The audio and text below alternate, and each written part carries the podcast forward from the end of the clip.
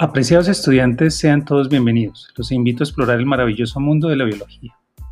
Una pregunta fundamental en biología es, ¿qué significa estar vivo? Por ejemplo, las personas, un colibrí, un cactus, una lombriz de tierra están vivos, mientras que las piedras, las rocas y la arena no. Pero ¿cuáles son las propiedades fundamentales que caracterizan a todos los seres vivos y los distinguen de la materia inerte o no viva? La respuesta inicia con un hecho básico histórico en la biología, el establecimiento de la teoría celular.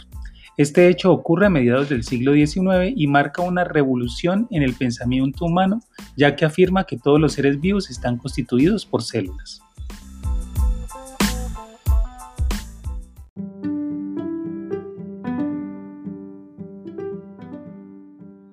Al igual que nosotros, cada célula que forma nuestro organismo puede crecer, reproducirse, procesar información, responder a estímulos y llevar a cabo una asombrosa variedad de reacciones químicas.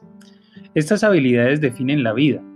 Nosotros y otros organismos pluricelulares contenemos miles de millones o billones de células organizadas en estructuras complejas, pero muchos organismos son solo una simple célula. Aún estos organismos unicelulares exhiben todas las propiedades que distinguen lo viviente lo que indica que la célula es una unidad fundamental de la vida, es decir, la vida comienza en las células.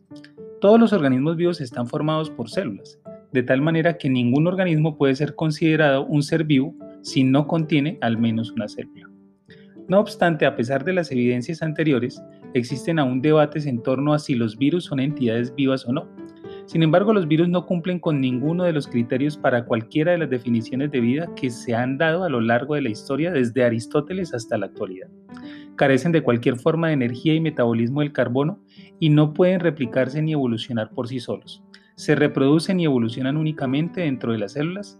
Sin las células del huésped, los virus son materia orgánica compleja inanimada.